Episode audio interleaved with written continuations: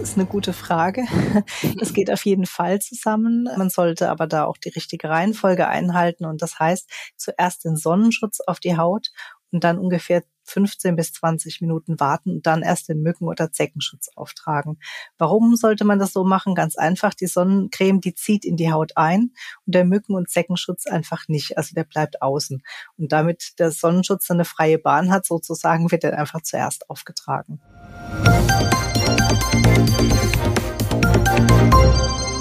Heute ist wieder Mittwoch und damit Zeit für eine neue Episode PTA Funk, dem Podcast von das PTA Magazin. Mein Name ist Julia Pflegel und ich bin die Chefredakteurin des Magazins. Passend zum Saisonbeginn sprechen in dieser Episode Redakteurin Stefanie Fasnacht und PTA Eva Bahn über das Thema Sonnenschutz. Eva Bahn ist nicht nur PTA, sondern auch Tierheilpraktikerin und Dozentin an der PTA-Schule Bernd Blindow in Mannheim. In der Postapotheke im badischen Edingen-Neckarhausen kümmert sie sich neben der Arbeit im HV und der Rezeptur unter anderem um das Qualitätsmanagement. In der heutigen Episode tauschen sich die beiden über Trends in der Sommersonnensaison 2023 aus, beleuchten, was bei der Auswahl und dem Auftragen von Lichtschutzmitteln beachtet werden sollte und erklären außerdem, wie Repellenzien mit Sonnenschutzprodukten zusammenpassen. Auch stellen sie Hauterkrankungen und Arzneistoffe vor, bei denen Hinweise zum Sonnenschutz auf keinen Fall fehlen dürfen. Neugierig geworden? Dann gleich mal reinhören und liken nicht vergessen. Hallo Frau Bahn, schön, dass Sie sich heute Zeit nehmen für unseren Podcast PTA Funk. Ich bin immer gern dabei. Vielen Dank. Ja, unsere Themen heute sind Sonne und Sonnenschutz. Die warme Jahreszeit ist da. Passend zum Thema scheint bei mir hier gerade wunderbar die Sonne in mein Bürofenster. Und natürlich zieht's die Menschheit wieder ins Freie und unter die Sonne. Haben Sie den Eindruck, dass es in der Apothekenkundschaft inzwischen angekommen ist, dass die Haut bei solchen Aktivitäten geschützt werden sollte, damit sie eben möglichst lange gesund, aber auch schön bleibt? Ja, doch, auf jeden Fall. Also im Gegensatz zu früher ist man wirklich deutlich besser informiert über die Gefahren von UV-Licht auch und schützt sich und vor allen Dingen natürlich auch die Kinder deutlich besser. Also ich erinnere mich noch früher, ähm, hat man das viel, viel häufiger gehabt, dass die Kinder mit einem Sonnenbrand gekommen sind. Das ist jetzt gar nicht mehr so oft. Und ähm, muss auch sagen, meistens sind es ja auch die Frauen, die sich dann zu lange in die Sonne legen. Also auch hier ist es einfach größtenteils inzwischen bewusst, dass es gar keine gesunde Bräune gibt, wie man so früher gerne mal gesagt hat, sondern dass eine braune Hautfarbe eigentlich immer eine Schädigung der Haut einfach bedeutet und auch äh, zur vorzeitigen Hautalterung beiträgt. Und ganz klar, es gibt immer irgendwelche Unverbesserlichen, die sich dann trotzdem noch so in die Sonne knallen, aber das ist, das gibt's ja immer. Ja, genau. Und das ist aber gut zu hören, dass das inzwischen sich da die Einstellung geändert hat. In der Apotheke gibt's ja die verschiedensten Sonnenprodukte von den unterschiedlichsten Firmen. Gibt es Trends in der Sonnensaison 2023 oder ist da alles beim Alten geblieben? Ja, ich habe den Eindruck, der Trend geht jetzt immer zu den Cremes gegen Pigmentflecken. Also das ist so der Eindruck, der, der sich in den letzten ein, zwei Jahren bei uns gefestigt hat. Es hat sich auch in diesem Jahr irgendwie wieder ganz nach vorne geschoben bei den Wünschen, die so bei der Beratung geäußert werden, dass man da was sucht, was einfach auch diesen Pigmentflecken vorbeugt. Mhm, weil so Hyperpigmentierung, das lässt die Haut ja sehr unruhig aussehen und viele verbinden Hyperpigmentierung ja auch mit alter Haut und genau. alt will keiner aussehen. Nein. Inwieweit spielt bei der Beratung der Hautzustand und auch die persönlichen Vorlieben der Kunden und Kundinnen eine Rolle? Inwieweit berücksichtigen Sie das bei der Auswahl und der Empfehlung von Sonnenschutzprodukten?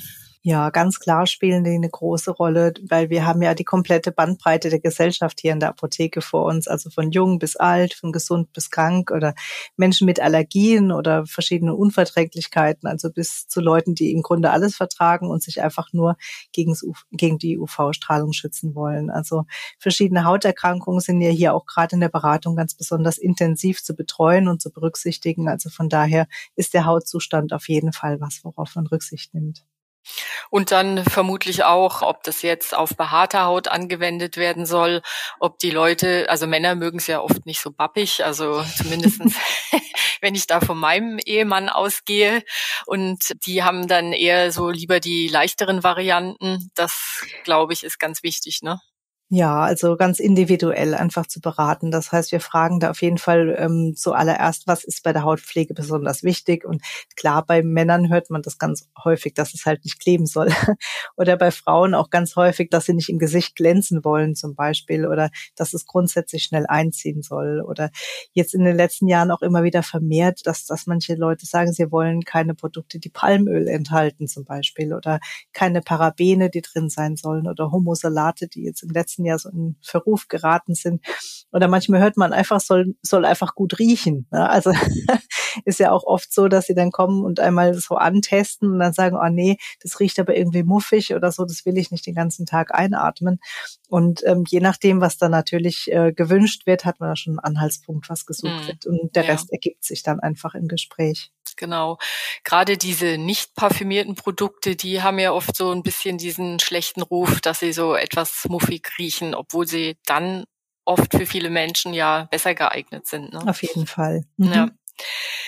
So, damit Sonnenschutzcremes und Lotionen ihre volle Wirkung entfalten können, müssen sie in ausreichenden Mengen aufgetragen werden.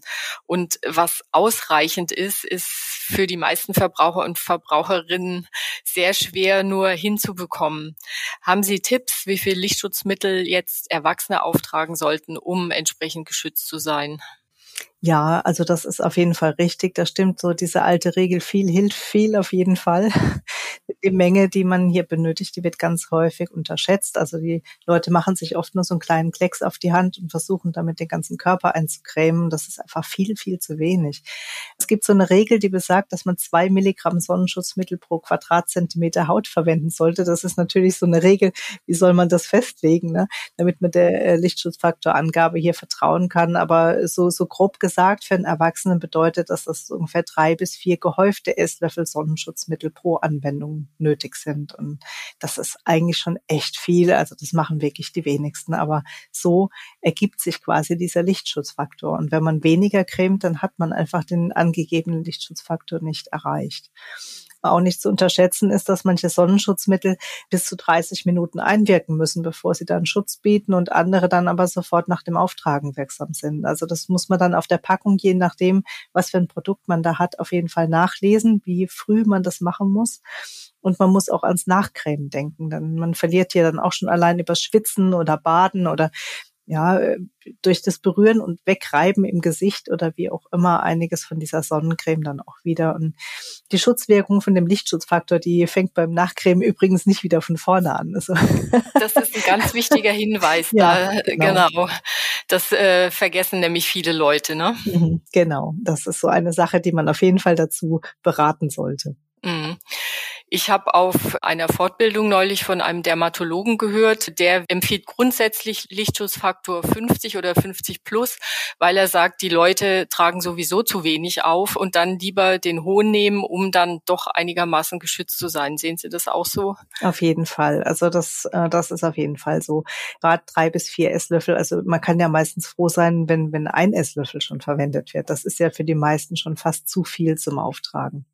Und von ja. daher dann lieber den hohen nehmen. Mhm. Und bei vielen ist es, denke ich, auch ein Kostenfaktor, ne? Weil ja. wenn sie eine ganze Familie zu versorgen haben für zwei Wochen, mhm. dann kann das auch schon mal ins Budget reinhauen. Ja, sicher, aber es ist halt natürlich wie so häufig ähm, bei, bei der Medizin oder der Pharmazie die Frage, was ist einem die Gesundheit wert? Ne? Ja, da haben Sie vollkommen recht.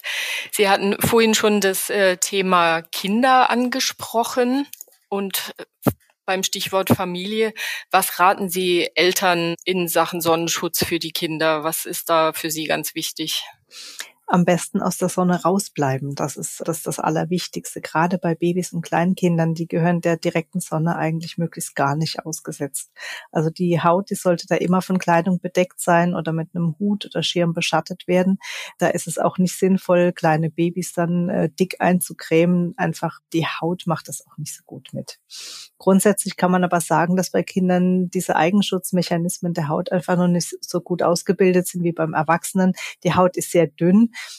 und die kann auch nicht ausreichend Pigmente produzieren. Und ähm, sie kann im Übrigen auch die UV-Schäden, die durch einen Sonnenbrand einfach passieren, nicht so gut reparieren wie die Haut von einem Erwachsenen. Deswegen ist es auch so, dass der Eigenschutz von Kindern maximal zehn Minuten beträgt und das ist den meisten Erwachsenen nicht so ganz klar, hat man manchmal den Eindruck. Also wenn ich dann manchmal schaue, was das auf dem ähm, Spielplatz los ist oder am Strand los ist, die sind einfach zu viel draußen in der Sonne. Das, das mhm. ist für so ganz kleine wirklich keine gute Idee. Ja. Und wenn schon am Strand, dann gibt's ja heutzutage auch entsprechende äh, Textilien, die noch einen genau. speziellen Sonnenschutz haben. Also das wäre vielleicht dann noch eine Alternative.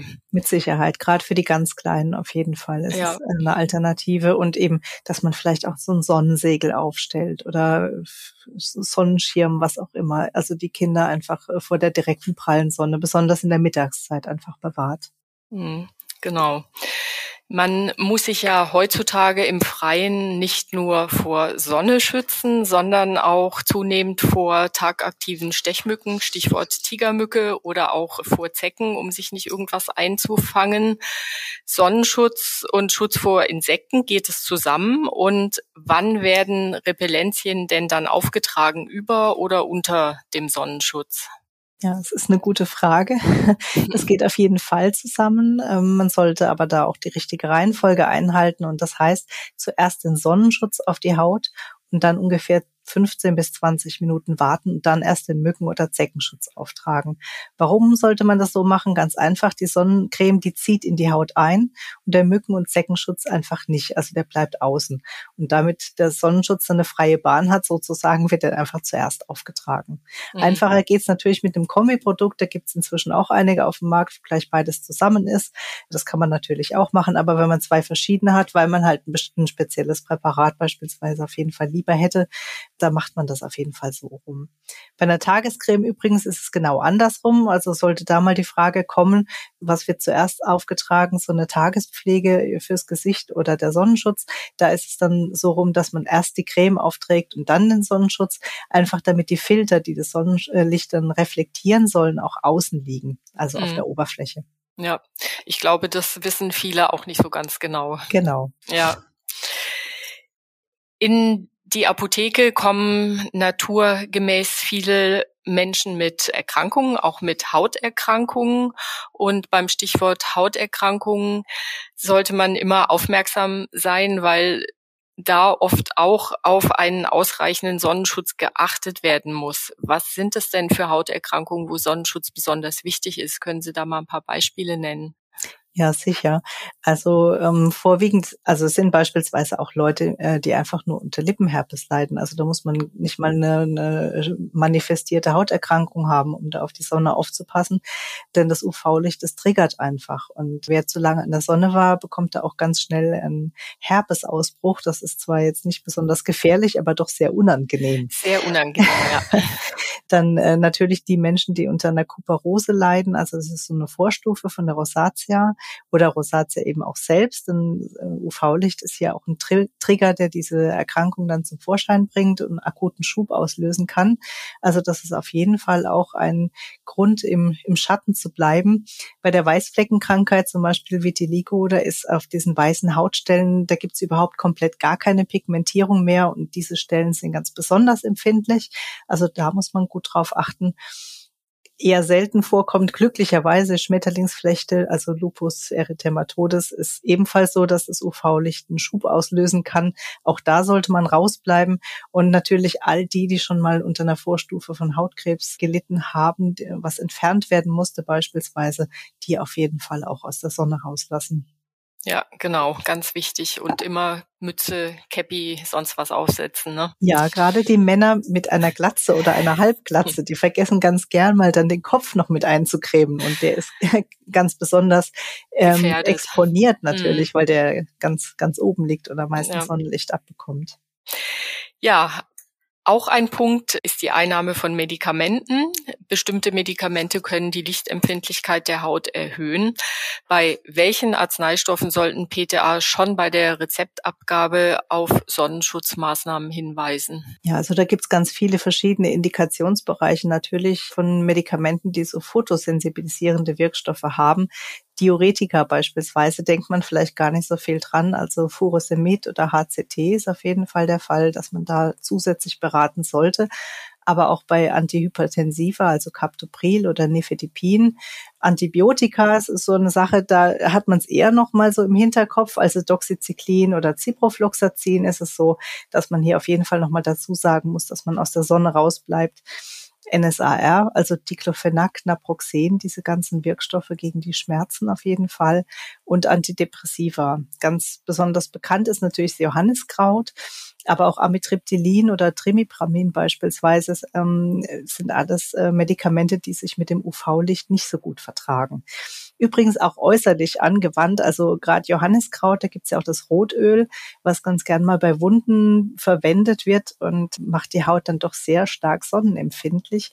Da habe ich noch eine kleine Anekdote aus einem etwas anderen Bereich. Ich bin nämlich auch Tierheilpraktikerin nebenher und ähm, hatte mal gesehen ein Euter von einer Kuh, was total rot entzündet geschwollen war. Oh je, Mine.